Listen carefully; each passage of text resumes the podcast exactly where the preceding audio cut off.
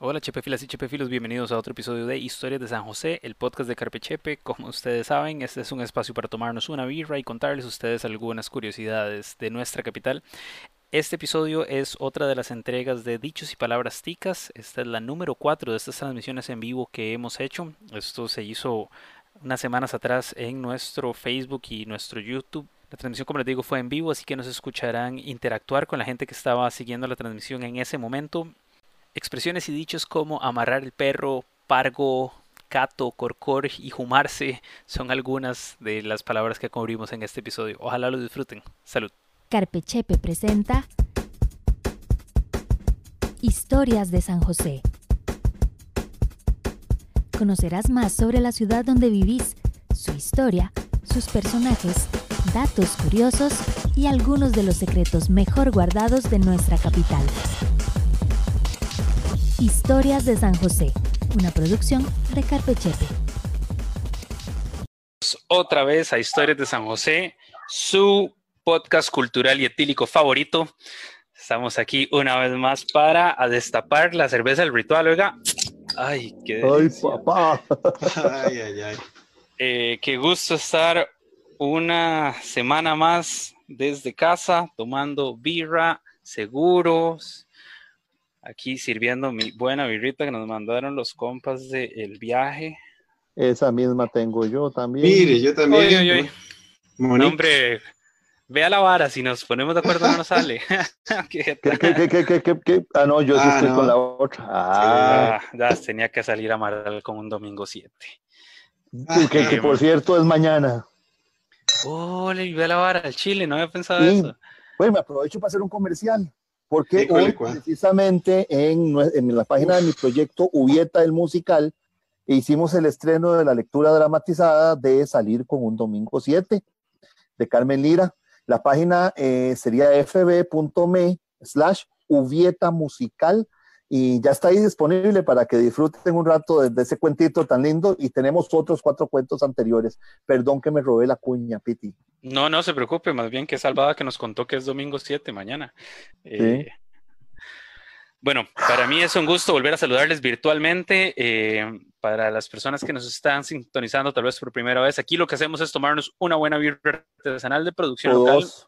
O dos a veces Ah. eh, y hablar un poquito de algunas historias y curiosidades. En la edición de hoy estamos en el formato en vivo que venimos haciendo para hablar de expresiones y palabras ticas. Oh, yes. Em, presento a nuestro cantante de la, de la banda República Fortuna, ingeniero forestal y eh, consultor de fortalezas en Intendere, David El Deivo.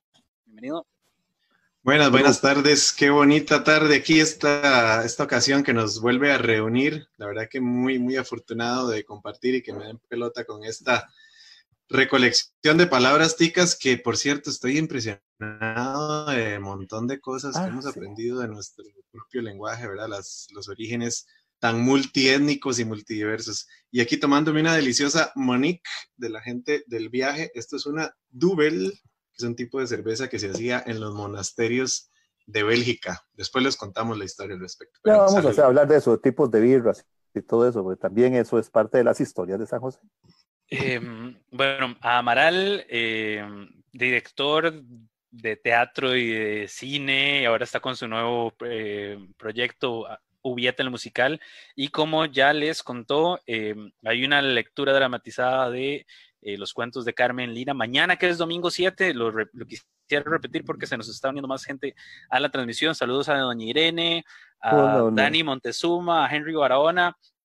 Eh, entonces, cuente, Amaral, Este, en víspera del domingo 7 tuvimos eh, la lectura dramatizada del cuento de Carmen Lira, Salir con un domingo 7, porque así como Carpechepe está haciendo las historias de San José en vivo cada dos semanas, en Ubieta musical estamos haciendo lecturas dramatizadas cada dos semanas también. Ya llevamos cinco cuentos que están ahí disponibles en nuestra página eh, fb.me slash Ubieta musical que eh, están ahí para que las vean y las compartan porque es parte de lo sabroso que es ser tico, ¿verdad? Excelente. Y bueno, por mi parte, para los que no me conocen, soy Marcos Pitis, su borracho conocido favorito. Eh, y aquí me estoy tomando también, igual como Davo, una Monique de Ah, El bueno, Viaje. yo no les conté. Me la, estoy toma me la estoy tomando en un vaso de La Rana Dorada, saludos hasta Panamá. Opa. Y estoy representing con la chema de Numu. en O No sea, encontré mi abridor de voz, nada más. Yo tengo el mío, yo tengo el mío. excelente. A ver, ¿dónde Em, está la cámara aquí? qué- excelente. ¿Qué está tomando, vamos, usted? Yo estoy tomando Rosa Brutal. Ay, La Rosa Brutal es una IPA que tiene adición de pitaya y flor de Jamaica. y esa Es rosa brutal. IPA, Es un es- guamazo esa rosa brutal. pero es una delicia de cerveza, el aroma y todo. Yo quería contarles. Gracias a, Carolina del viaje y bueno, y a, a todo al, al- al- trío que hace el viaje porque nos han apoyado con, con esta ingesta eh, celebrativa que hacemos cuando hablamos de historias de San José. Así que eh, ellos llevan la cerveza a casa, llevan las cervezas a sus casas, así que pueden buscarlos en Facebook, en Instagram. Les hago el comercial porque la verdad son buenísimas. No yo, me he solamente estado, eso, sin- yo me he estado el, el portando muy bien. está gratis, ma. Me he estado portando muy bien con la cerveza. Solamente en los, en los podcasts de Carpechepe estoy tomando una bien. Ah, yo no. Que salvada que, que grabamos dos Exacto, veces por semana. Ya eso no es mi culpa. Sí, sí, ahí. Más, eh, para hacerle la boca agua, esta Double tiene 6.7 de alcohol, 6.5, perdón, de alcohol. Y eh, para, eh, para construir sobre el comercial de Amaral, el envío es gratis en el GAM. Los birros salen como en 1400 más. Así que, eh, cuidado pierde, güey. Le llega a su choza, es un birrón, están deliciosas y, aparte fuertes. eh, estilos belgas, alemanes y. Bueno, ve lo que dice, lo que dice aquí, dice suave sabor a chocolate y tapa de dulce tiene esta cerveza. O sea, imagínense que bien criollo la pitaya ya y la ¿qué era? Pitaya Y? Jamaica. flor de Jamaica. Y, y bueno, y esta tiene chocolate y, eh, y tapa de dulce. O sea, son cervezas hechas A a lo tico, tico sí. también. Bueno, entremos en materia, ma, porque la gente vino a escucharnos hablar de palabras y expresiones de nuestra bella Costa Rica. A pesar de que yo les estaba hablando de que las, las birras en, en el viaje con el Express y todo salen en 1400 cañas, eh, Amaral quería contarles a ustedes algunas historias de el dinero. Sí, el- eso es muy bonito, las eh, distintas expresiones y usos y dichos que tenemos alrededor de, de la moneda, del colón.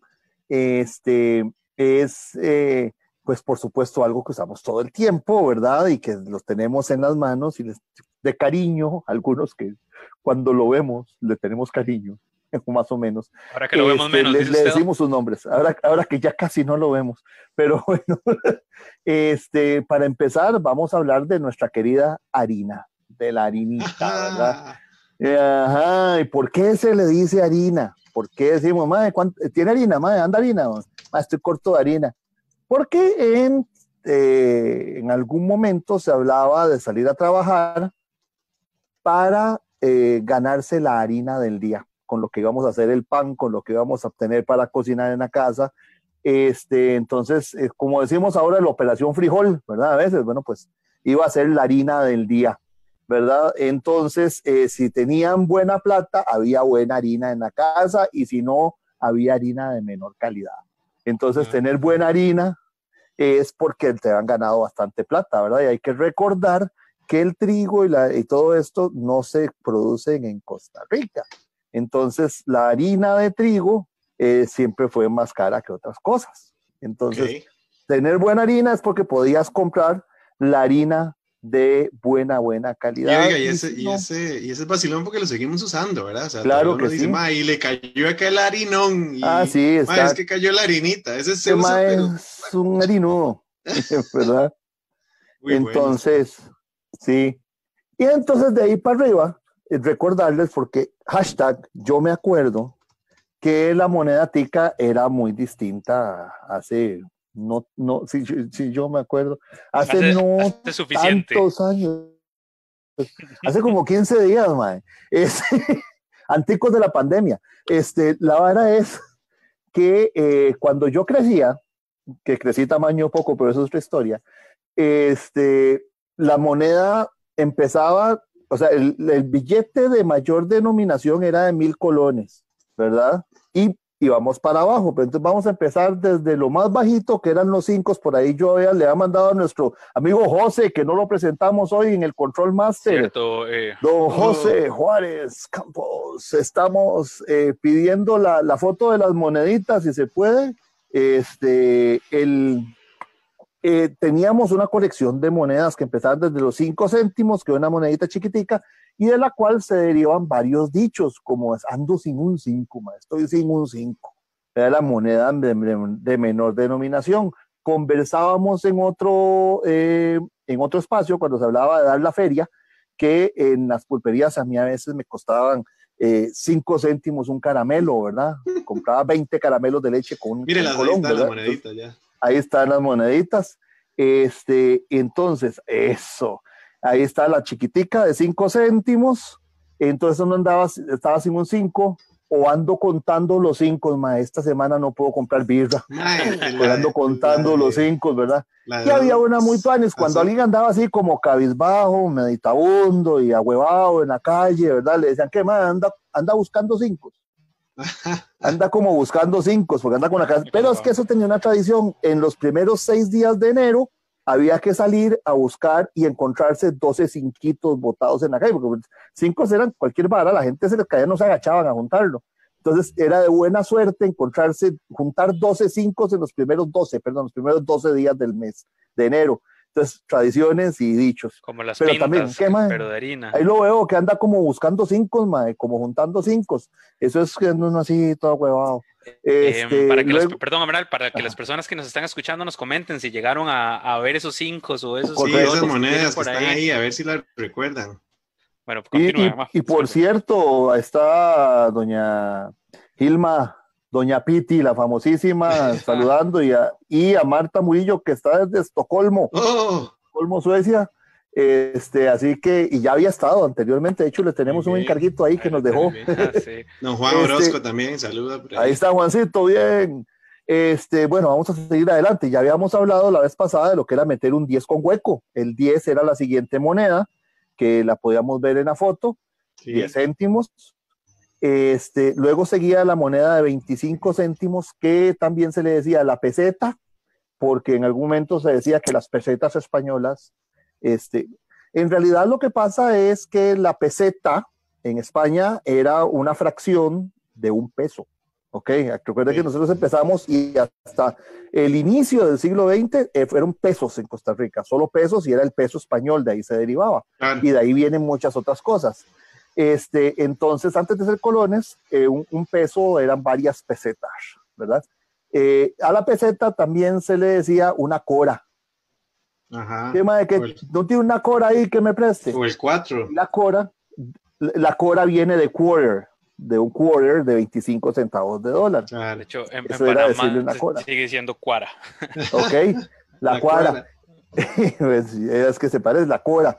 Esa vara cuesta como una cora, le decían a uno. O le cayó la cora. Entonces, tal le cayó vez la el- peseta, el- le cayó. que se le dijera el 4 también viene de, quarter. entonces. No, ya ves que no. Y para allá íbamos. El 4 era la de 50 céntimos. Esas 50 céntimos, vamos a brincar a lo siguiente, se llamaban cuatro reales, porque un peso estaba conformado por ocho reales.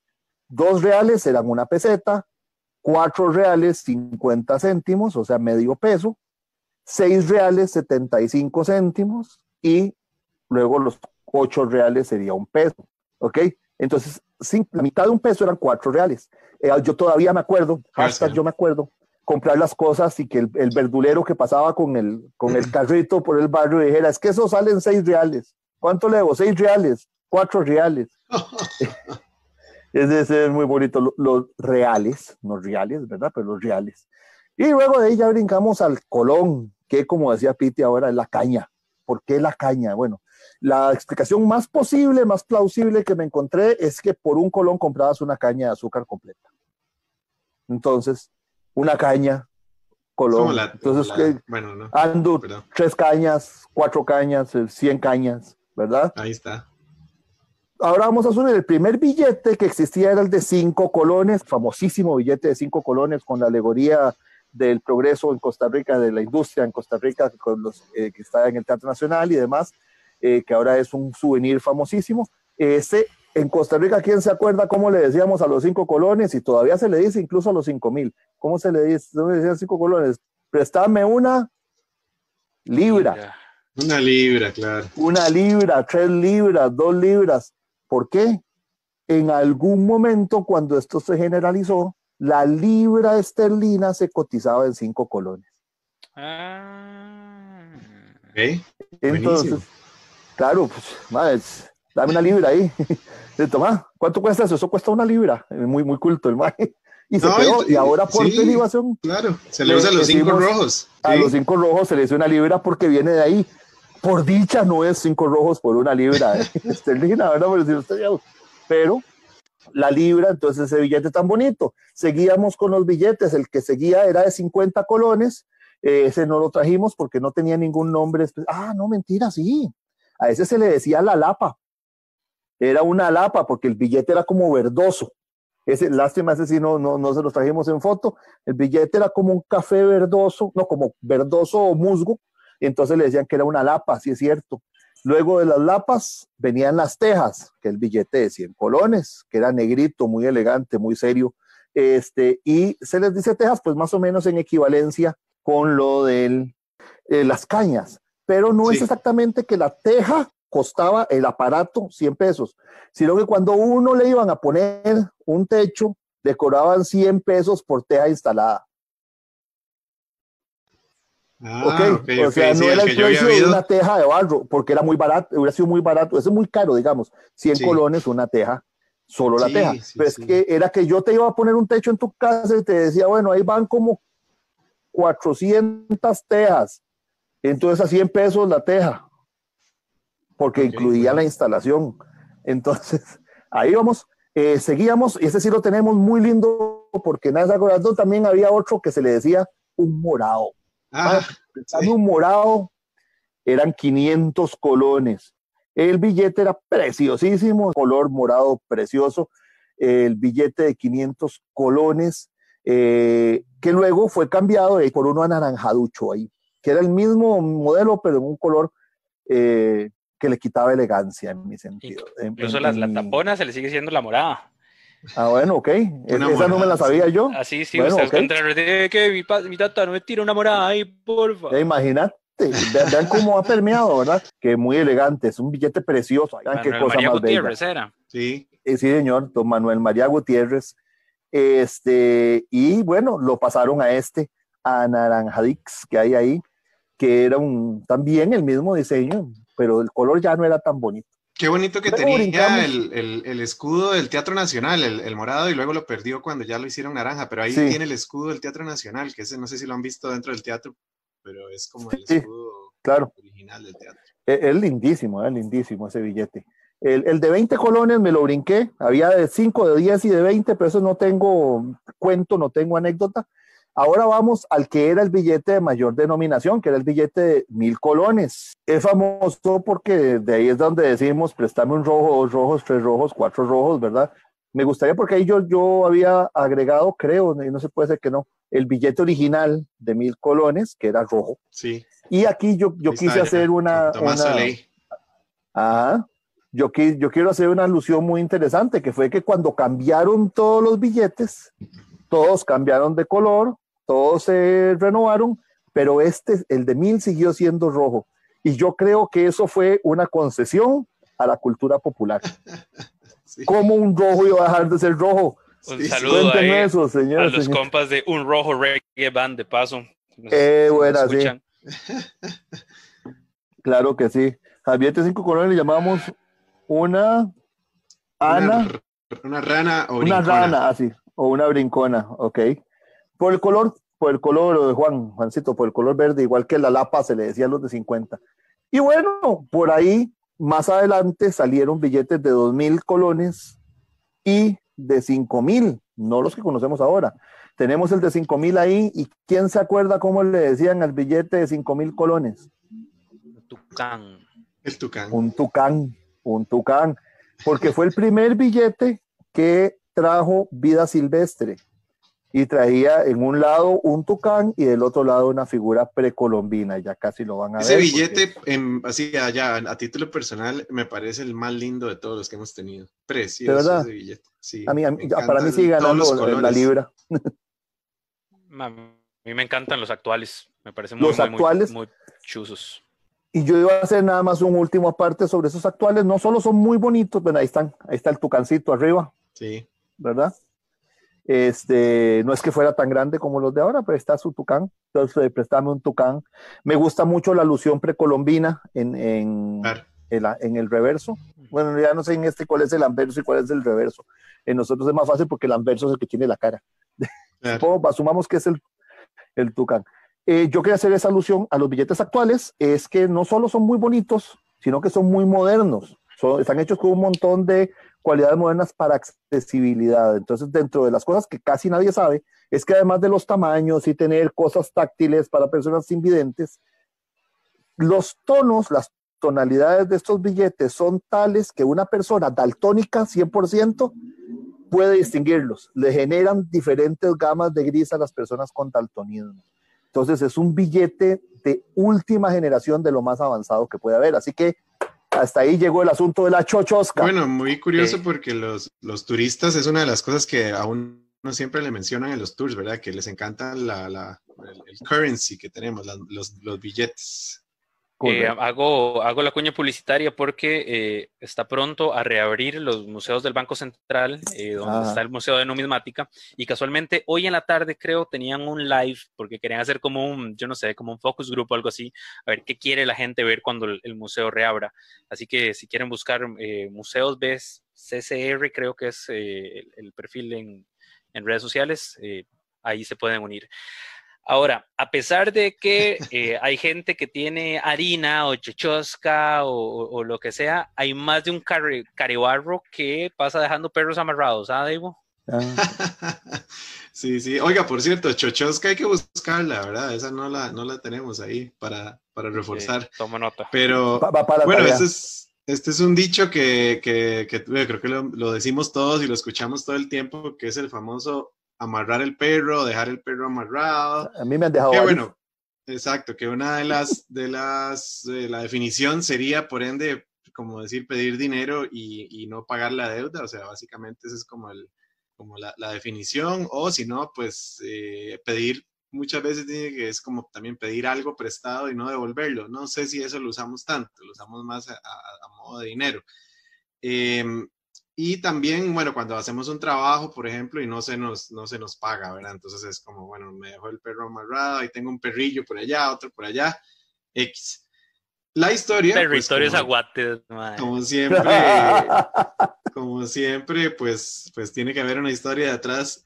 La que me encontré por ahí y agradecería si alguien más tiene alguna, alguna referencia, pero la que yo tengo es de un personaje tibaseño. Oiga, tibaseño.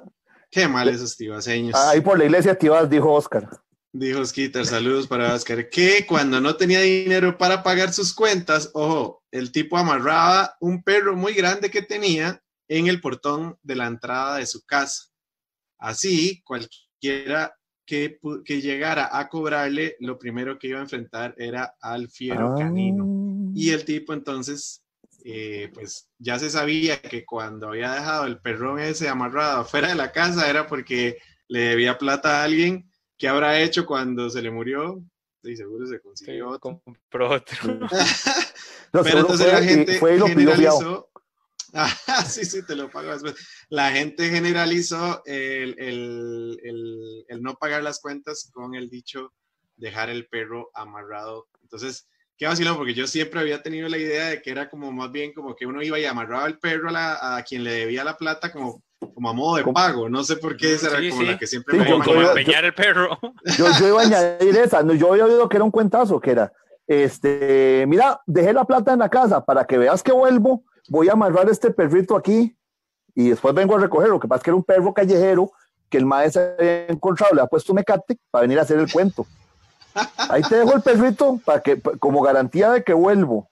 Ese es el que conocía yo. Pero está buena esa otra. el. Está buenísimo, por eso te digo, yo, yo siempre había tenido la idea de que era así, pero ya, bueno, me encontré esta historia y lo que me hace gracia es que la refiere a alguien en particular, ¿verdad? Un personaje tibaseño, que no viene el nombre, pero... No, ah, pucha. Cuentan el milagro, pero no el santo, mae, no se vale. Miren, nos mandan saludos Bueno, desde Suiza. Eso. Excelente. Qué Eh, chiva. hola Elisa, qué buena vibra. Eh, Elisa trabajaba en el Backpackers hace muchos, muchos años. Ah, Eh, y. Juan Pablo pregunta, ¿y marmaja? Yo no he escuchado la Ah, la palabra. marmaja, sí, la Sí, la marmaja. plata, la pero plata. esa- te lo puedo, te lo- no, lo- no, no, no, no lo puedo garantizar, pero por la construcción de la palabra te podría casi asegurar que es de extracción árabe. Eh, La vamos a corroborar, pero marmaja, hay que ver si, si marmaja significa dinero o algo por el estilo, Sí, pero por la construcción de la palabra o debe ser una, des- una desfiguración o una transfiguración de un término arábigo. Claro, claro. Recuerden que nosotros tuvimos a los árabes, los sirios, los armenios y etcétera que vinieron a hacer negocios aquí. Y probablemente ellos decían, eh, cuando se pedía plata algo en el marmaja y el otro la gente entendió marmaja y pum, pum, pum. Bueno, y a propósito del tema de la harina, eh, Dima, hay más de un pargo que anda choriceando por ahí, ¿ah? Para no tener que Ah, sí. Entonces cuéntenos del chorizo, Amaral. Bueno, todos sabemos lo que es hacer chorizo, que es un choricero, se acusa a políticos y a no políticos de choricear, ya se ha convertido en un verbo, ¿verdad? Yo choriceo, vos choriceas, el otro choricea, ellos choricean, el gobierno todos choricean, etcétera, ¿verdad? Este, el tema es que eh, cuando empiezan a regir las restricciones sanitarias en este país, eh, se empieza a prohibir, o sea, a tratar de tener seguridad del origen de las carnes y de los productos que se vendían, ¿verdad?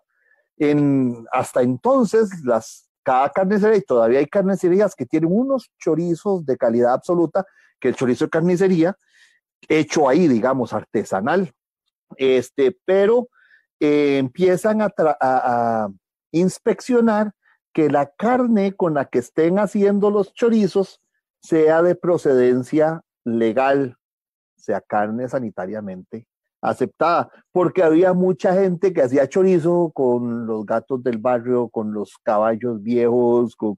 me explico. Entonces, ese sería hacer chorizo, era la forma corrupta en la que hacían plata los carniceros de la época cuando no lo hacían comprando las carnes certificadas y todo lo demás. Entonces, eh, de ahí viene el chorizo, del chorizo que es esta mojiganga de carnes picadas y cosas, no, nunca sabes qué te metieron ahí, ¿verdad? Ay, Este- le- legítimo gato por liebre.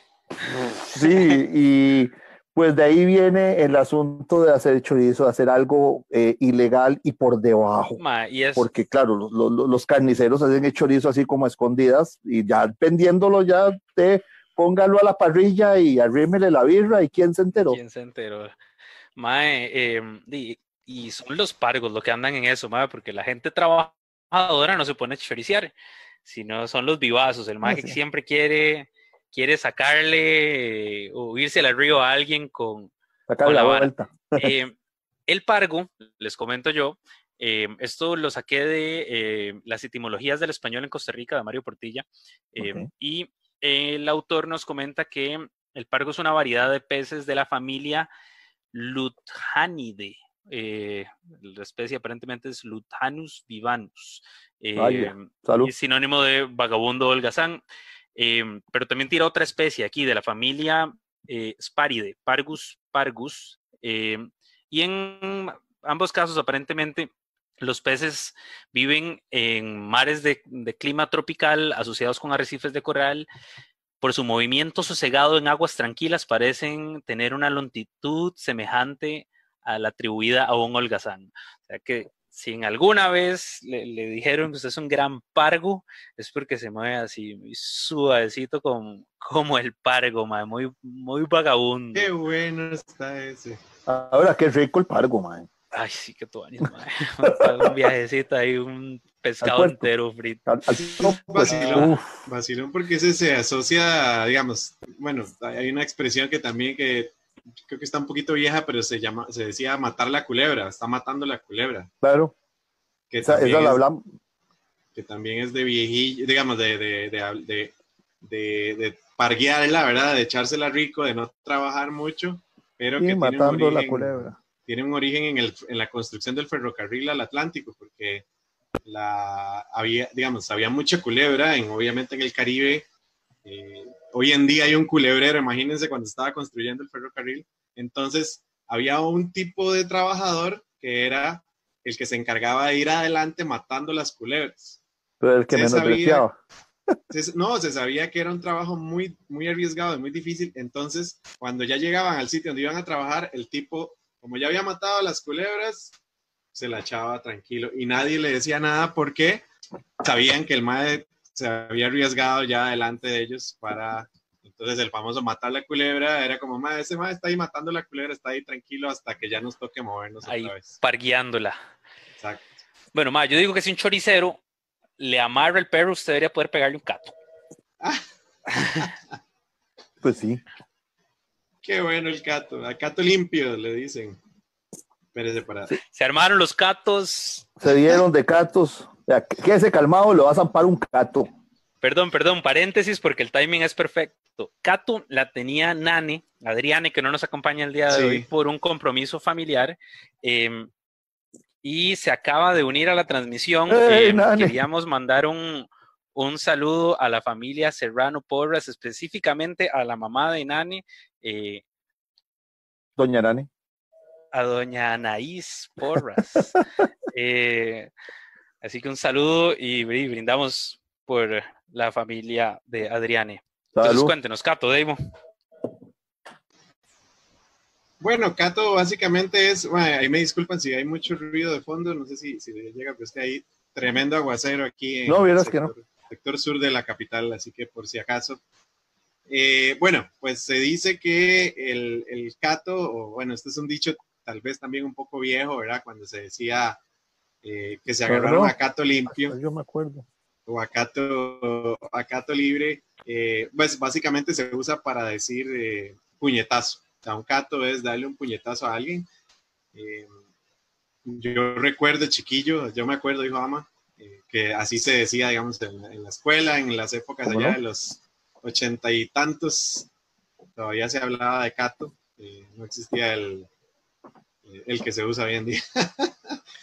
Pero bueno, eh, la, la- el origen parece que este es de la primera mitad del siglo XX, en que para las fiestas de fin de año era común que las municipalidades se declarara en los pueblos el cato libre, que quiere decir 28 que eran, no eran sancionadas las, eh, las peleas callejeras. Entonces, entonces se decía que los pueblos entraban en época de cato libre, que quiere decir que la policía intervenía solo si el, pleito llegaba a niveles de elevadísimos de agresividad y solamente separaba las partes y las mandaba para la casa, pero no se sancionaba a la gente, eh, digamos, eh, pues por un, por el, propiamente por estar ahí, eh, eh, ¿cómo se llama? Pues agarrados. Parece que viene el origen del caló, nuevamente, como de, de catú, que quiere decir como golpear o golpearse, y también se usaba en, en Costa Rica la expresión acato limpio, que quiere decir pelea de grandes proporciones, en que participan muchos individuos a la vez. Entonces, eh, agato Todavía se usa, pero no dicen cato. Dicen ah, ya son limpios. agarrar a cato limpio a alguien, que es decir, le- darle una pescoceada, que eso está buena también, palabrilla vieja, o golpearlo repetidamente con los puños. Entonces por ahí viene, pero me pareció muy interesante que en la época, estamos hablando de principios del siglo XX, o sea, por allá los años 1900 empezando, que se declarara a los pueblos acato libre. Hoy papá, imagínense eso. Ma, me recuerda el episodio de Los Simpsons del Día del Garrote. Y me, acuerdo que Amaral una vez me contó una historia acerca de unos familiares que Es- tenían eran las manos multadas. Vara. Exactamente, por eso era el cato libre. El cato libre no era solo porque se podía pelear uno, sino porque existía una ley que era el de la mano multada. Cuando alguien era muy bueno para volar catos, este, y pegaba muy duro, le ponían una multa a la mano, ¿ok? Eh, es decir, como, como lo que dicen que un artista marcial profesional, sus manos pueden ser consideradas armas. Bueno, lo mismo, solo que te ponían una multa. por cada cato que metieras con la mano multada, tenías que pagar la multa que te tocaba, ¿verdad? Mis tíos, todos, tíos abuelos, todos mis tíos abuelos tenían la mano multada, mano derecha. El mayor de ellos tenía la derecha en una suma y la izquierda en otra. Entonces, el 28 de diciembre, en las fiestas de Plaza Víquez, era el día del cato o de la trompada libre. Ese día se levantaban las multas y podías ir a volar mecos como quisieras. Entonces era el día en que la gente que tenía la mano multada se iba a desquitar las broncas y los clavos de todo el año. Entonces era el día de la trompada libre. Y en medias corridas de toros y en medias de todo, me explico, en las fiestas de Plaza Víquez, que no eran, eh, fueron primero en Parque España, luego en Plaza Víquez y luego ya pasaron a Zapote. Eh, ahí terminaba todo el mundo la noche, jumititico y volando catos. Pero sin problema, o sea, se podían agarrar a la libre. Eh, era el día que no tenía multa. Qué Quiero una chema que diga el día del cato, sí, pero ya. y propongo que abramos el redondel a mitad de año, ya que pasó ocioso el resto del año, y hagamos un día del cato adentro del redondel de Zapote. qué, bueno, ma, hizo sacar los clavos. Un, un, un, saludo a Roger Castro que dice el Juamazo. Eh, saludos a Edgar Arias ahí, artista marcial, compañero de trabajo. Ajá, taekwondo. Eh, Juan Por Pablo Cordero saludos dice que para Guanacaste también, que gente que nos esté viendo Guanacaste. Correcto. Eh, Juan Pablo decía, eh, Juan Pablo Cordero, en el liceo decían las tucas. Las tucas. Em, y Carolina, que vuelve a sintonizar desde México. Un saludo a Caro. Hola, em, Caro. Acoy, Amaral. Acoy, Acoy les voy a decir que como bien mencionaba este eh, Dave, es una palabra que nos viene del caló. Ahora tal vez voy a elaborar un poquito más qué es el caló. El caló es un lenguaje, un dialectal compuesto. ¿Qué calor? ¿Qué calor, que tengo, mijo? Y de hecho, ¿qué calor que está haciendo aquí? Para el agua, es un bochorno. calor viene, es que era la lengua dialectal compuesta de partes de muchos idiomas y raíces de muchos idiomas que hablaba el gran tronco común del pueblo gitano en Europa. Sí. ¿Ok? como eran nómadas, tiene voces de muy distintas latitudes incorporadas. Pero con el establecimiento de una gran comunidad de gitanos en España, muchas de estas palabras se permearon al español. Y acoy literalmente significa aquí en caló. Claro, ah, nadie sabía que venía del caló. Entonces los gitanillos que nos, que nos han heredado varios términos. Oye, qué vacilón, porque yo había encontrado la vez que hicimos para el primer episodio y de paso invitamos a la gente a que si les gusta mucho este episodio que están escuchando, este ya es la cuarta versión donde nos estamos tomando una vibra hablando de palabras ticas. Eh, habíamos hecho una investigación para los términos que tenían el origen en el malespín, que era, bueno, este lenguaje donde deriva tuanis y pelis y bueno, vayan a buscarlo ahí, que está muy interesante. Por ahí, dentro de todas las que encontré yo derivadas del malespín, venía COI también, pero habría que ver, habría que hacer el, las transformaciones de las, de las del código, ¿verdad? A ver, pero no, está, está, bonito porque lo que hablábamos aquel día y lo hemos dicho en todos los episodios, esto es una ciencia muy eh, inexacta, muy, inexacta y, y, que tiene múltiples, muchas veces la misma palabra tiene varias, varios posibles orígenes y, varios posibles, eh, eh, digamos, pues raíces.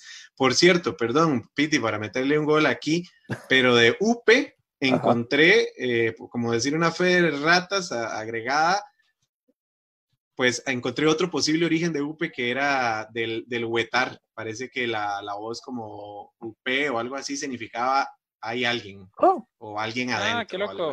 Eso sería muy bonito. Por ahí Me gusta más. pareciera que también el, el, UP tiene un, o sea, pues eso sería uno de los posibles orígenes del famoso UP, que ya lo hablamos creo que en el episodio 2, y tenía hace rato la, la ganas de, de, aclarar, bueno, o de agregarlo a los posibles orígenes, así que ahí tienen. Del huetar sería chivísima, ¿verdad? Más, aprovecho el, el, gol este de Davo para contarles eh, otra vez que nos estamos tomando unas vibras del el viaje. Yo me estoy tomando una Monique que tiene 6.5 de alcohol, o sea, es un juamazo, o mandaron por ahí. Em, y eh, obvio que si me la tomo Corcor va a quedar Jumas.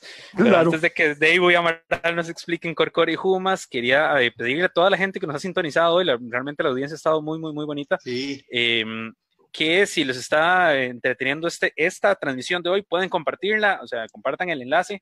Vamos por la mitad de la lista para hoy, así que para que tengan calma, para que se abran otra birra. Y aquí seguimos. Espero que se note el gran cariño y todo el esfuerzo que le metemos a la producción de este programa, pero a pesar de que el programa sea gratis para ustedes, no quiere decir que sea gratis de producir. Esto igual nos toma un montón de horas de investigación, de grabación y además de edición. Así que esto es una pequeña pausa comercial. Creemos en una economía sostenible y colaborativa de emprendedores que nos ayudamos mutuamente para hacer crecer nuestra capital. Estamos demasiado felices de poder contar con el apoyo de cervezaexpress.cr para seguir haciendo este podcast. Es un nuevo emprendimiento que está ayudando a que más birras artesanales lleguen hasta más hogares. A las birras están a súper buen precio, hay buena variedad de birras, de estilos, de cervecerías. Si no saben qué se quieren tomar, hay una guía para elegir, entonces ahí pueden ver como la descripción, la cantidad de alcohol, qué tan amargas, los sabores, hasta recomendaciones para maridar, o sea, con qué comerse la van a encontrar. Las birras llegan hasta el Chante en todo el GAM y también en Guanacaste. Y lo mejor de todo es que llegan frías, ¿va? Así que si se les antoja una buena birra mientras nos escuchan a nosotros tomar cerveza y contar historias, váyanse a cervezaexpress.cr, les toma un minuto hacerse el usuario, eligen las birras que más les cuadran y esta es la parte más chiva. Si utilizan el código promocional CARPECHEPE van a tener un 10% de descuento en su compra y lo pueden usar todas las veces que les dé la gana. Así que ya no hay excusa para no tomar buenas birras, van a encontrar birras de rojo y medio para arriba. Así que ya saben, cervezaexpress.cr y usan el promo code CARPECHEPE. Salud.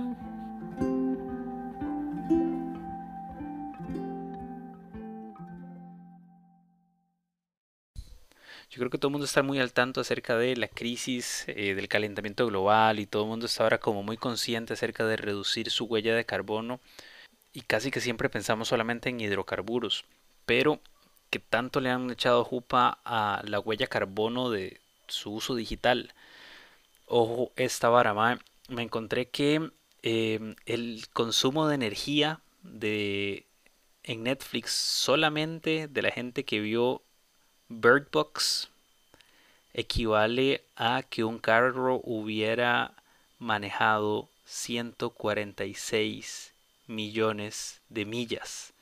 Solo esa única película y solo en una plataforma Netflix. Stranger Things, la temporada 3, equivale a haber conducido 420 millones de millas. Más demasiado, demasiado rajado el consumo de energía que tienen nuestras actividades digitales.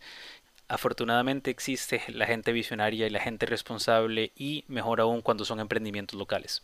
Desde el 2013, o sea, que desde que empezó Carpechepe, hemos trabajado con GreenPow. No solamente el servicio es épico, la respuesta es increíble, sino que los más utilizan tecnologías de bajo impacto ambiental y servidores certificados carbono neutral. Eso quiere decir que todo el consumo energético de todo el tráfico digital que hemos tenido desde que abrimos la empresa ha sido compensado a través de certificados de compensación de carbono. Así que si están pensando en empezar un nuevo proyecto, un nuevo emprendimiento y quieren comprar un dominio y necesitan hosting o simplemente están hartos de que su proveedor les ponga un máximo o les cobre por cada cuenta de correo que quieran abrir y además quieren considerar al ambiente, visiten carpechepe.com slash greenpow y eso es green como verde en inglés y pow p-o-w carpechepe.com slash greenpow y ahí ellos les van a ayudar a conseguir exactamente la solución para su proyecto.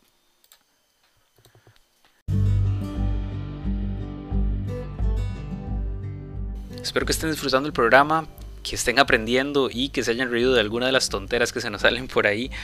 Recuerden que si nos quieren apoyar a seguir haciendo este programa y llevar hasta ustedes nuestra investigación y nuestro trabajo de edición, pueden hacerlo en Patreon o patreon.com slash carpechepe y convertirse en un patrocinador de Historias de San José. Hay diferentes planes de patrocinio, desde un dólar semanal en adelante y cada uno de ellos incluye cosas diferentes como poder votar y escoger los temas o tener la versión del show sin anuncios. Así que ojalá nos puedan apoyar. Seguimos con Historias de San José. Y, e insisto, si me la mando Corcor, ¿cómo está la cosa del Corcor, Davo? Uy, Bueno, está difícil en el, en el tema de una cervecita artesanal, ¿verdad? Porque sí debería de ser, debería de ser Disfrutada, disfr- pues, disfrutada. está- está bien, perdón. El, el- el corcor, pues, Oblígame, Eh, perro. No.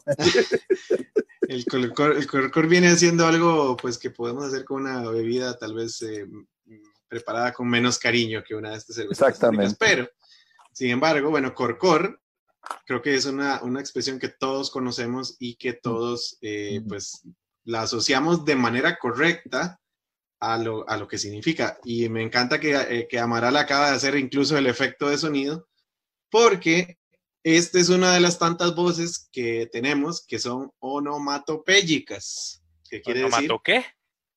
Onomatopéyicas. Chanfle. Muchas gracias, mamá, que lo- le, le hizo el fábula. Onomatopéyicas quiere decir que es una palabra construida a través o a raíz de un sonido, como el famoso chupulún, cataplum, y todo ese Champulón. tipo de, todo ese tipo de, de palabras construidas son por el sonido que hace una acción. En este caso, bueno, Oh, no, la in- incluso el corcor está dentro de la RAE, o sea, está en la Real Academia Española y quiere decir de un trago. O sea, Ah, un ok. solo. Consiste en tomar líquidos sin parar hasta haberlo tragado todo. Puede ser varios líquidos siempre y cuando no sean interrumpidos. Bueno, eso será alguien con mucho talento. El origen. Usted no lo ha visto, usted no lo ha visto bárbaro. El origen, como les contaba, era eh, es ono- onomatopéyico por el ruido que hace supuestamente la garganta a la hora de hacer es un ejercicio como el de tomarse una cerveza o un trago directo. Ahí está el eh, excelente el efecto. Sus efectos especiales han llegado cortesía de no. Efectos especiales Amaral. Ahí está el famoso corcor. Entonces es no, nada más y nada menos que ese sonido que hacemos al estar, mire, sufriéndola ahí. Y si Tum, se tum, la manda así de rápido, va a quedar Jumas. pues sí, Humititico, pues sí. Humititico, Humas. Esa la perdón, ustedes no se acuerdan de los famosos turbos cuando salieron. A ver quién se acuerda de los Uh, turbos, que era una Ya no estoy manguera, para esos trotes, yo, man. una manguera de están metro los- veinte. Están Sí, los shotguns con la lata también, mae. O, o la, la turbohiela, que era tomársela en botella con una pajilla así. Yo creo y- que No, no, yo ya, yo ya era un hombre mayor cuando esas cosas pasaban. ahí no había tiempo ni de tomarse el tour, eh, de hacer Hashtag corcor, de esas no me acuerdo. donde usted abría la garganta, le bajaba una birra entera en dos segundos. Qué cosa más terrible. Bueno, Sí, me tiempos, contaron. eh, eso para, para, para mí sí eso era así, uno- recreo en generales, ma, y no había tanto tiempo, había como que llegar, eh, a, a salir un toque a la calle para una dosis. Bueno, yo tengo bueno. una amiga que, ya que estamos contando ese chisme, que agarraba una botella de birra, ¿verdad? Y le hacía un toque como así, se la ponía en la boca. Y entonces hacía la centrífuga, hacía el, el, el torbellino, era más abrir la boca, y la botella bajaba en literalmente dos segundos y medio toda. Sí, Qué loco. Ahí está la primera versión del turbo, entonces. Ahí está, ahí viene. El, el twister. Y es una gran amiga, Anita, Ana Cristina, Y- con la que es nos una pegamos una. Jumas. Mae, ¿qui- ¿Y quién nos, pegamos una Jumas. ¿Quién nos saluda en redes? Ahí quién está Em, saludando. Juan Pablo Cordero eh, habla de coches. eh, Juan Orozco nos pide una pregunta ahí. eh, nos, nos tiene una palabra para investigar. Eh, Roger Sí, Castro. hemos eh, discutido dice, sobre esa palabra, Juan, para que lo sepas, de- si será acuantá. políticamente correcto o no. Acuantá Sí la está lista para hoy, Roger, así que A tranquilo. eh, a cuánta ya viene. Acuantá Ya llegó viene. por encargo desde, desde Estocolmo. Eh, Eh, bueno, Sí, cuéntanos de. Pumas, Amaral, para avanzar. ya está Jumas. Juan Pablo Cordero levantó la mano, bueno, que es que se acuerda de los turbos. Ah, claro, o que se ha pegado una buena Juma, tal vez, También. alguna vez, no sé. Este, conmigo no. Eh, pero la Juma es muy interesante, esta palabra me parece muy interesante porque no es solo tica, ¿verdad? Esta se usa mucho aquí, pero se usa en Colombia, se usa hasta en Chile. En Chile, eh, andar jumao existe. Eh, se le dice más que juma, se le dice jumera. Pero lo que más me llamó la atención es que aparece en el diccionario de la Real Academia Española Casi nada. y dice, uno, adjetivo, Costa Rica, ebrio, embriagado por la bebida. somos potencia mundial, papá. Qué bien, nos, Es- nos ganamos un espacio en el, en el En diccionario. la de la por por las humas, por las humas, no es por cualquier cosa. Es un sustantivo femenino que es un término de uso coloquial y se refiere a una embriaguez, ebriedad, borrachera, melopea, tajada, merluza, corgosa, tranca, pea o pítima, según las acepciones en los distintos países. Oiga, de piti. Pítima. Pit, por supuesto, no podía ser. Eh, sí. Haz- haz O fama una persona que consuma, consume o toma demasiada bebida alcohólica y queda totalmente inconsciente. Ok, ahora, No, este, hay una cosa muy bonita, que es, eh, perdí exactamente el, el origen, pero en, en una de estas lenguas eh, de Medio Oriente, Juma era el viernes. ¡Ey! Ahí está, claro. Entonces es viernes y el cuerpo los es Juma y el cuerpo lo sabe. Y entonces la gente en los Juma, los viernes, se iba a pegar la Juma. Pero bueno, es vacilón porque, bueno, sí, sí, habría que ver. Pero está buenísimo. Que bueno, yo, yo traté de buscar y lo que encontré fue hasta llegar a Jumera, que es en, en España, sí se usa. Entonces me imagino que la herencia sí es, o sea, sí, sí viene de allá sí, y, y la, y la heredamos varios países de Latinoamérica. Pero desde, ese desde origen en España moruna. está buenísimo. Era viernes. Claro. Qué bueno. Es el día de la Juma. Y Un más de uno cuando se juma queda ahí todo, todo tembeleque. Ah, sí. Ma, esta me encantó encontrarla porque bueno, Como la Bambi encontré recién nacido. en el, en el diccionario de, eh, de palabras costarricenses de Carlos Giannini. Este es de principios de los 1900, este diccionario, y es todavía hasta hoy en día considerado el más completo de origen de palabras costarricenses hecho hasta la fecha.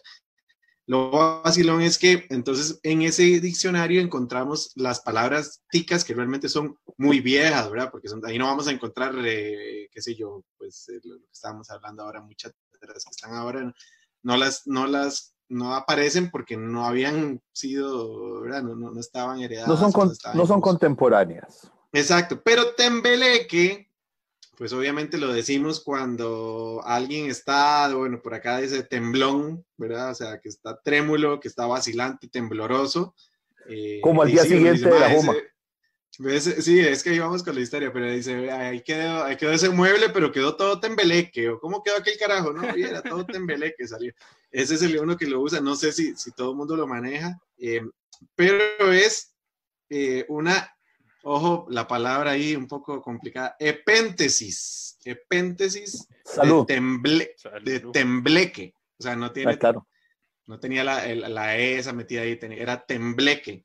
¿Qué era un tembleque? Tembleque era un adorno a modo de broche que usan las mujeres para la cabeza y que tiembla al menor movimiento. Entonces, tembleque se usa tanto en Costa Rica como en Chile como un adjetivo para denotar algo que no está completamente firme, sino que es algo que se está moviendo. Como está cuando anda de goma uno. Exacto. Entonces quedó tembleque, quiere decir, bueno, viene de ese, de ese adorno que se llamaba tembleque, que se usaba en la cabeza, que habría que pues, googlear ahí fácilmente, me imagino, y para que encuentren José- un tembleque. Yo José, vi, a ver si hay tembleques en, en Google, nos pone la foto. Sí, sí, eso estaría bonito que lo pongamos. Pero bueno, ya lo Em, vieron. Por si se em, sienten. Aprovecho para pausar, mandarle un, un saludo a mi suegra, doña Roxana, que saluda. Eh, Hola, hola. Y también para contarles a todos los escuchas que eh, ahora Carpechepe tiene un Patreon o un Patreon. Eh, nos, divier- nos divierte muchísimo hacer, tener estas sesiones de, de cerveza y de cultura etílica con ustedes. Eh, pero si quieren apoyarnos a que estos proyectos sigan sucediendo, nos buscan en patreon.com slash carpechepe y ahí nos pueden apoyar a seguir llevando un poquitito de cultura y diversión hasta sus hogares. Eh, y ahora sí, Marta Murillo nos escribió que hace como una semana desde Estocolmo ¿A y nos escribió? que le contáramos de Acuantá. A cuánta, eh, no sé cuánta gente lo recuerda. Es un, no. term- pero- es un término que todavía en el campo alguna gente lo usa. Se relaciona con gente de, de, de extracción campesina y básicamente lo que significa es hace un rato. Ok, este, eh, viste a, don Fernando, a cuánta estaba en la pulpería. Ok, el acuanta es hace un ratico, es, una medida de tiempo de estas arbitrarias que a cuánta puede ser hace cinco minutos como puede ser hoy en la mañana. La vaina es para atrás, ¿verdad? A cuánta. El a cuánta nos llega a nosotros del castellano antiguo.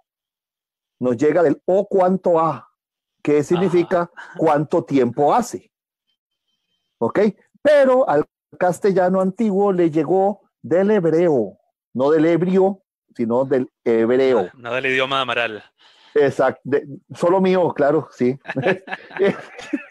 nuestra lengua, nuestra lengua madre acá en Carpeche. Bueno, este, y en hebreo es ha con K.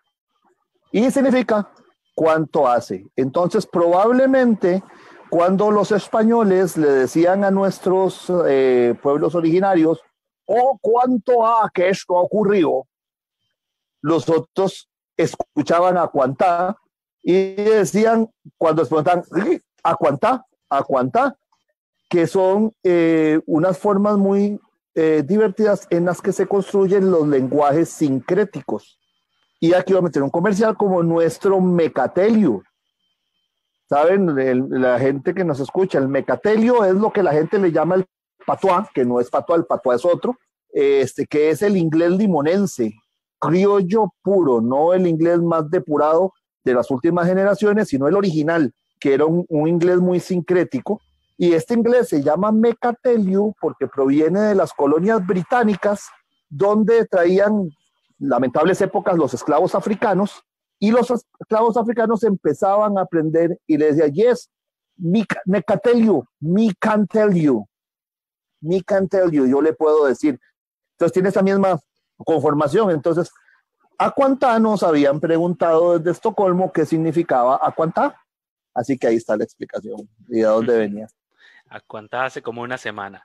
Pero curioso exactamente, curioso porque tenemos muchos otros vocablos. Esto ya lo había mencionado nuestra querida Nani eh, en la primera sesión que tuvimos de estas, de que hay muchísimos vocablos que vienen del, del hebreo, de la cultura judía.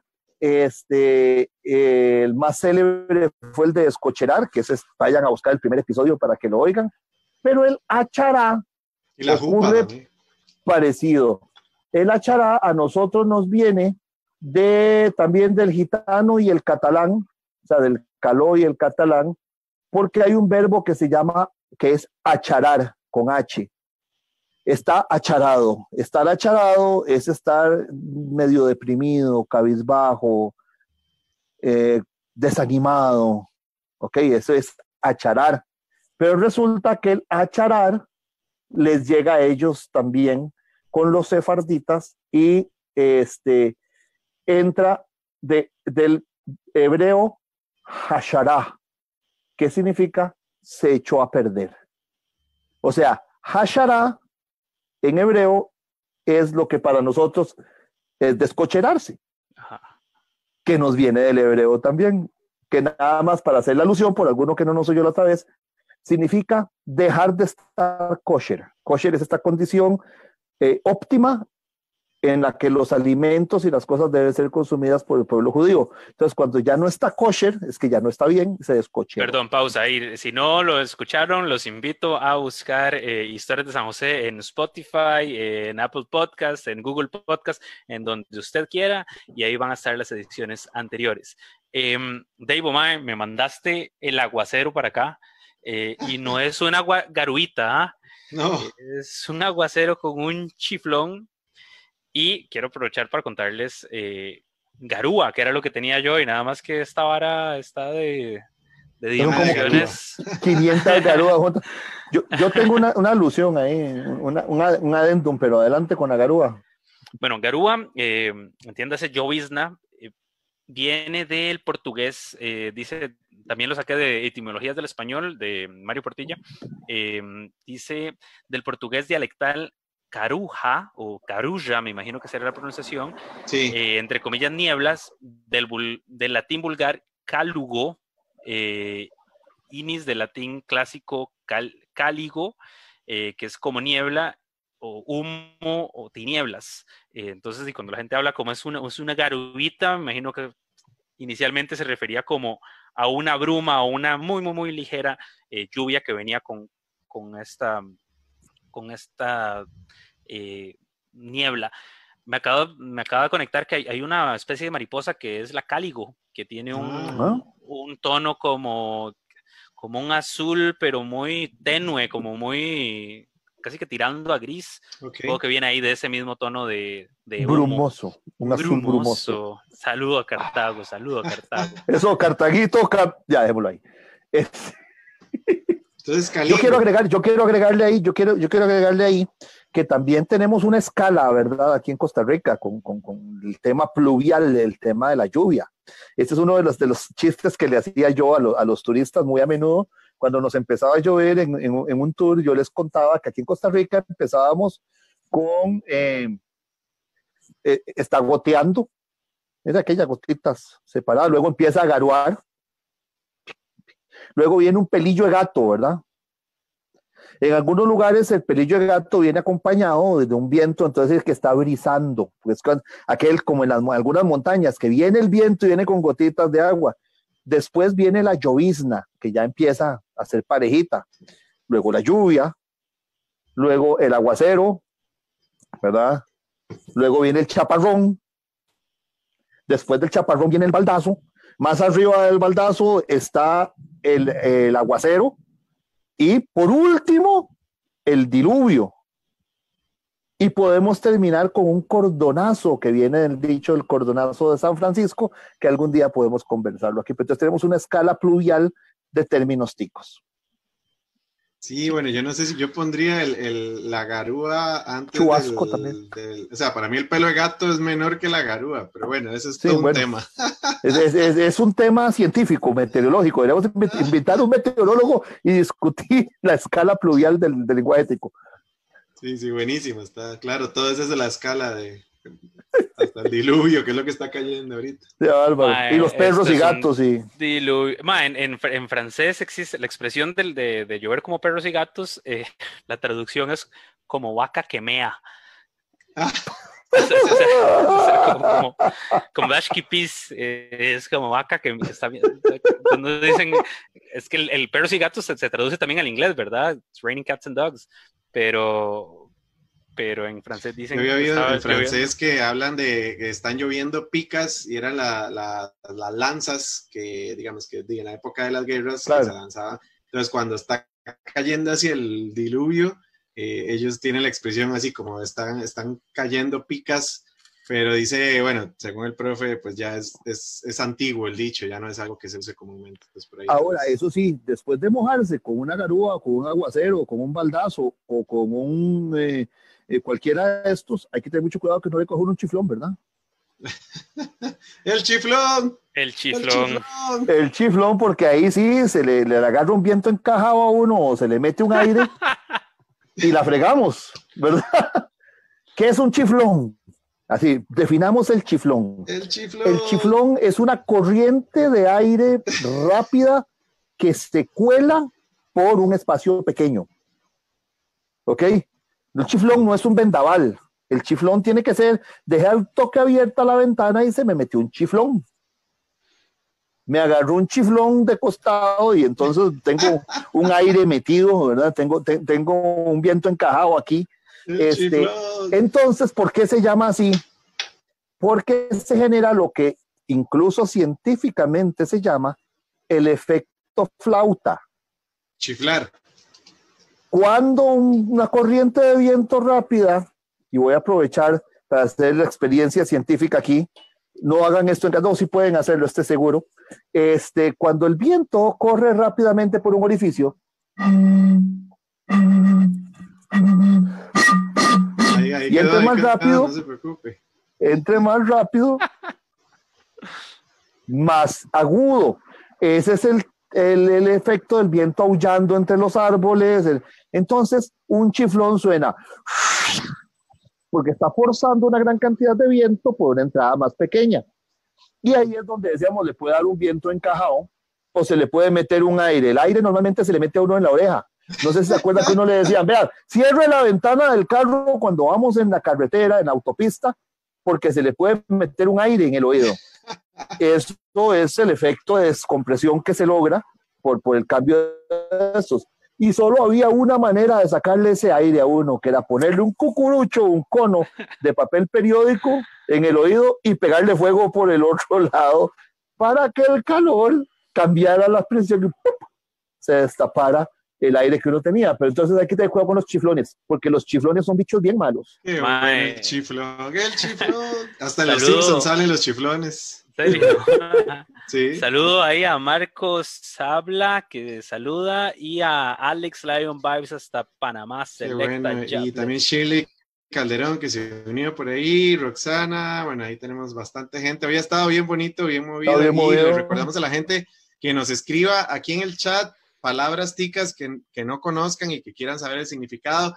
Si ya la dijimos, pues lo referimos al episodio donde está y si no las hemos dicho, pues nos ayuda mucho porque para el próximo episodio entonces ya vamos a tener... Ahí tenemos una, una, tarea, y tenemos una lista de cosas. De hecho, más, ¿sabe cuál me pusieron de tarea que no me dio chance? Eh, la famosa Sorompo. Uh. Sorompo. Yo tenía por ahí a Surumbao, pero no, nada más, más que tenemos una cantidad de tiempo, ¿verdad? Pero yo pendiente ahí a Surumbao. Eh, de bueno, no está tan atarantado, madre. Azurumbado, sí, me suena medio eso, ¿verdad? Como, bueno, mucha gente que conoce uno que es bien atarantada y que, y que, bueno, que se usa muchísimo. Este fue toda una aventura mediterránea, encontrar este, el origen de esta palabra, porque, bueno, les cuento, atarantado y atarante y todo esto no es eh, una palabra, o sea, la usamos muchísimo, eh, pero no es total, o sea, no es eh, únicamente tica, no es completamente endémica, sino que se usa como una herencia, pero oiga, es una herencia de la época romana. Vaya, al Chile. Tarantare. Les cuento de dónde viene. Viene de una ciudad romana que se llama Tarento. Ah. Tarento está, bueno, ustedes han visto que la famosa botita de Italia, ¿verdad? La forma de Italia de bota, pues resulta que Tarento está en la botica, en, la, en, la, en, el taconcito de la, bot, de la bota. Ahí está Tarento. ¿Y quién vive en Tarento? En Tarento vive un bichito muy amistoso cuyo nombre es Licosa tarántula. Es una tarántula. ¿Ok?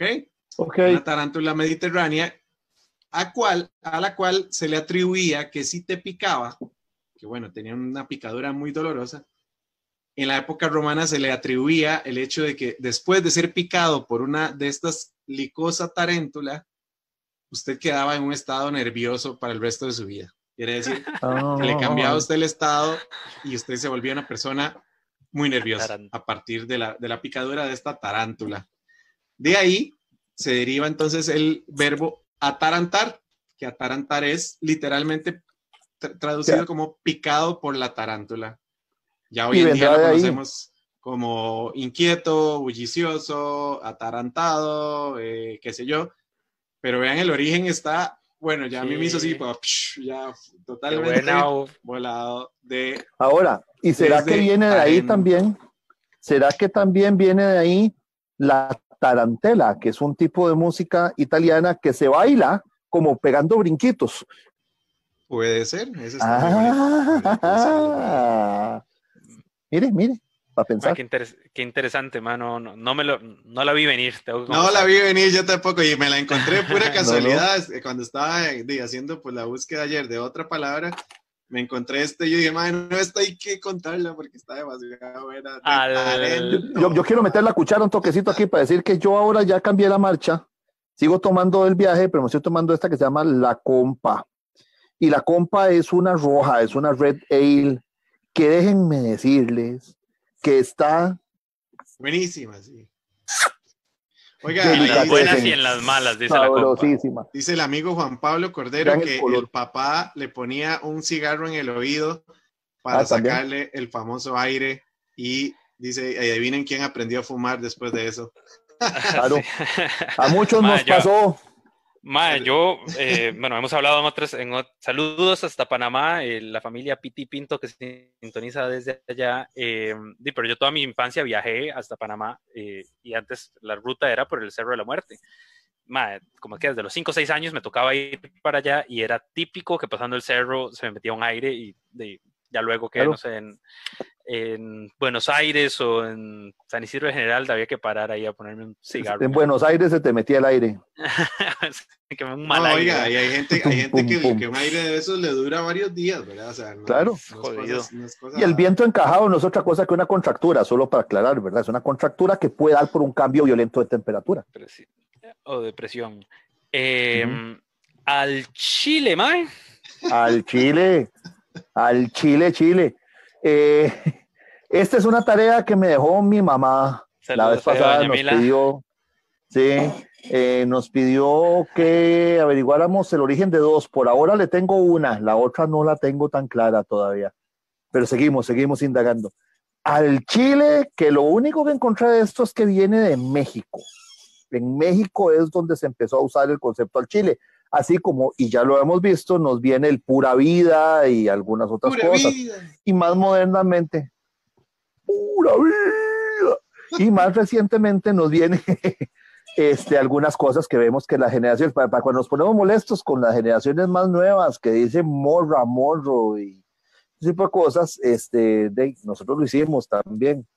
Y al Chile lo que significa es de por derecho término patriarcal machista a lo macho, de verdad, legítimo, eh, fiable, al Chile, como yo, así como yo le entro al Chile, o sea, así como agarrar Chile ah. al Chile, legítimo, con, con vigor.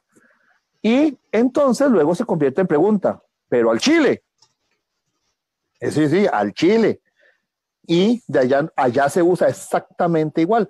Ahora, hay otra acepción que usamos que es, hágalo, pero al chile, al chile, hagamos esa vara al chile, man. Eso es también porque cuando uno se va a comer un chile muy, muy, muy picante, si lo agarra y lo muerde de chiquitico, si lo saborea, se despedaza el hocico. en cambio, si uno agarra de una y se mete un jalapeño, un cualquiera a la boca, toda la misma vara.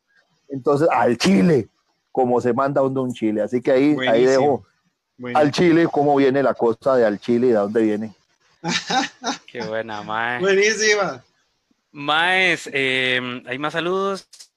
No, eh, y esta es la última que tenía para hoy, pero tengo que reconocer que esta palabra me costó un montón, duré un montón de tiempo. Ah, no sea polo, Piti, no sea polo, no sea polo. No, te pongas en poladas, mae.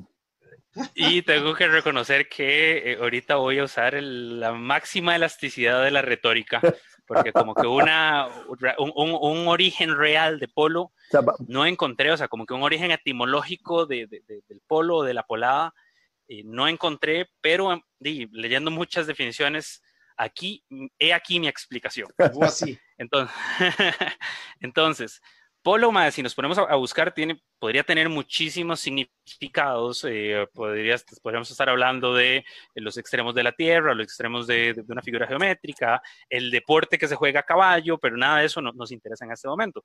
Em, en una de las definiciones hacía eh, referencia a Costa Rica, donde se define como eh, dicho de alguien rústico de poca educación o maleducado. Em, entonces, aquí empiezo como a construir lo que yo creo que podría ser. El origen etimológico de la palabra viene de la palabra latina polus em, y eh, hay una, un, adverbio que, citaba eh, definiciones-medio-de.com em, al respecto de polo, que era como un de polo a polo. Y cito, eh, figurativo, con que se pondera la distancia grande que hay entre una parte a otra o entre dos opiniones, coma, doctrinas, etcétera. Cierro comillas. Entonces, uno nunca, a pesar de que yo digo que ser polo estuanis, por lo general uno que, cataloga de polada algo que uno no haría, ¿verdad? Algo que alguien más hace, pero que uno no, porque para lo que para mí es tuanis, para alguien es polo y para lo que eh, para ellos esto Anis puede que sea una polada para mí. Entonces, ahí estoy yo como intentando unir una maraña de definiciones que nos llevan a entender qué, podría ser polo. Me pareció muy, muy, muy interesante que me encontré un estudio de Unimer, eh, donde hicieron una encuesta a 300 personas, hombres, mujeres de 18 a 65 años de edad, eh, de todo nivel socioeconómico y residentes en todo el territorio nacional, eh, porque tengo aquí la escala de cosas que eh, eran consideradas una polada, sí. Entonces viene, o sea, en el estudio viene como, ¿qué entiende una persona por pola o polada? de las 300 personas, 32 personas em, dijeron que el uso de ropa ridícula, 28% habló de una forma de hablar diferente, 16% eh, uso, eh, habló de uso de moda fuera, perdón, uso de ropa fuera de moda y también 16% costumbres que tiene la persona. Em, luego había otro 8% de uso de ropa llamativa, es un 6% que dice que nadie es polo o pola, yo estoy en el 6%. Eh, y ya luego, ya, eh, gente que no sabe hablar correctamente, gente que le gusta llamar la atención, accesorios, eh, prácticas consideradas como poladas. Ahí está en este, en este, más 60% consideró que es una polada usar un diente de oro. No, como solo 60%. Eh, no. No, no, no, pero es que eso es contextual, ¿verdad? Yo sí yo no estoy aquí para juzgar, yo estoy hablando de lo que tiró este estudio de... Hashtag yo me acuerdo cuando era un pulma el, dientico de oro y la gente se mandaba a hacer enchapes de oro en el diente, man. Mi abuela tuvo. Sí, no, no, no, yo no intento no juzgar. Eh, pero bueno, 60% estuvo de acuerdo en que tener un diente de oro era, era una polada. Y luego 58.1% habló de aplaudir en el cine si ganan los buenos. Así que si usted lo ha hecho, súmese un punto. Eh, y 54.6% habló de eh, forrar la tapa del inodoro con forro de peluche. Así que vaya estudie, la próxima vez que, que empiece a salir con un chaval o una chavala nueva, vaya, vaya, pide el baño a ver cómo está forrado el, el inodoro. Me recordó esta búsqueda, me recordó esa búsqueda, los famosos polómetros, más, ¿se acuerdan de, los polómetros que mandaban por correo antes? Entonces, ya que no podemos llegar a una definición o un origen eh, exacto de qué es el polo, em, les Pregunto a ustedes, ¿conduce usted un automóvil llamado Kit, cuya mufla retumba como el difunto león del Simón Bolívar, adornado por calcomanías de balazos y un CD que pende del espejo retrovisor? Súmese un punto. Eh, ahí pueden buscar un polómetro y se, y se autoevalúan ustedes en su polada. Dígame. Sí, bueno, yo me había dado la tarea por, por, una, por una, pues una asignación que me habían dejado ahí de buscar la palabra polo y todo esto. Y vieras que yo, dentro de todo el espectro de definiciones y todo que encontré, fue, llegué a una conclusión muy similar a esta que estás haciendo. Incluso por ahí, en una, en una, en una publicación de un periódico, lo único que encontraron referente o que puede dar algún tipo de luz, porque al final esta es completamente diluida, esta palabra sí no tiene como eh, una explicación de por qué la usamos para eso. Pero lo que dicen es que recuerdan, eh, bueno, hay en, en, en, la, sabana en algún momento se jugó polo, el, deporte del polo, ¿verdad? ¿Quién iba a ver eso? Era la gente que no tenía recursos para tener un caballo y los bastoncitos y todo. Entonces dicen que, bueno, el, artículo, y lo tengo que buscar para dejarlo por ahí en las notas, pero decía que eh, era el otro extremo de la gente. O sea, la, la, gente que estaba jugando y al otro extremo, o sea, al otro polo, estaban los espectadores que sencillamente eran los que no tenían los recursos para, eh, para, para, jugar, para, para ir. No tenían caballo, no tenían todo ese montón de cosas que se necesitaban. Entonces, la única referencia que tiene algún tipo de, digamos, connotación, ya estamos hablando en Costa Rica, ¿verdad? Es esa, que la gente, por eso es que en la definición que tenés ahí decía sencillo, ¿verdad? Sencillo, de, de, poco, no, no lo denota tanto como alguien fuera de moda, sino más alguien sencillo, alguien eh, eh, pues pobre si se quiere lo que sea. Entonces, esa es la única que tiene así como una marrita, pero es totalmente difusa, digamos. Yo quiero unir las puntas con algo que leí uno de estos días. Alguien mencionaba que durante mucho tiempo en países eh, mucho más grandes que el nuestro, aún es común que las zonas más alejadas, realmente más alejadas, eh, tengan un retraso generacional o un retraso de unos días, aunque con los medios electrónicos se ha reducido, en el acceso a ciertas cosas. Eh, yo leía de alguien que dijo, yo hice un respetable negocio comprándole a las tiendas las cosas que salían de moda y yéndolas a vender en el interior del país, no fue aquí en Costa Rica. Eh, y pusimos una excepción ahí que tenía que ver con la ropa y vestir fuera de moda. Eh, porque siempre hemos relacionado el término polo, y recuerdo, y es una cosa que, fue un, gran punto de quiebra entre mi abuelita y yo, en paz descanse, este, que ella hablaba de los polos, no en el sentido que hablamos sino más peyorativo y más como gente de las zonas más retiradas del país, que es donde empiezan a hacer la cosa, ¿verdad? El polo, el concho, el campesino. Este, entonces eh, me pongo a pensar yo si este desfase de moda y todo no tenía que ver con eso, con que a ellos la gente les iba a vender la ropa que aquí ya había pasado de moda en la capital. Y estamos hablando de épocas bastante más atrás, donde el acceso no era tan inmediato como es ahora, ¿verdad? Este, yo lo que sí sé es que eh, como uso coloquial, cotidiano, no seas tan polo, es una cosa, cuando ya se usa como discriminación hay que tenerle cuidado y quiero hacer ese llamado más en esta coyuntura global, ningún tipo de discriminación es buena. Ma, yo eh, sí, me sobraron definiciones, o sea, como que el uso y el cómo se usa, eh, encontré muchísimos, eh, la mayoría de ellos con un uso muy peyorativo.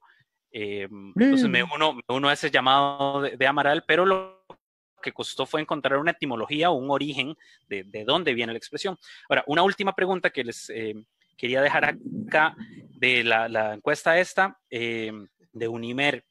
Eh, dice que algunos dicen, o sea, una categoría era varas que hay gente que dice que son poladas, pero otros dicen que no son poladas. 29% catalogó esta categoría como algo que algunos piensan que es polo y otros piensan que no es polo, que es la gente que grita piropos en la calle. Ah. Damas y caballeros, eso no es una polada, eso es acoso.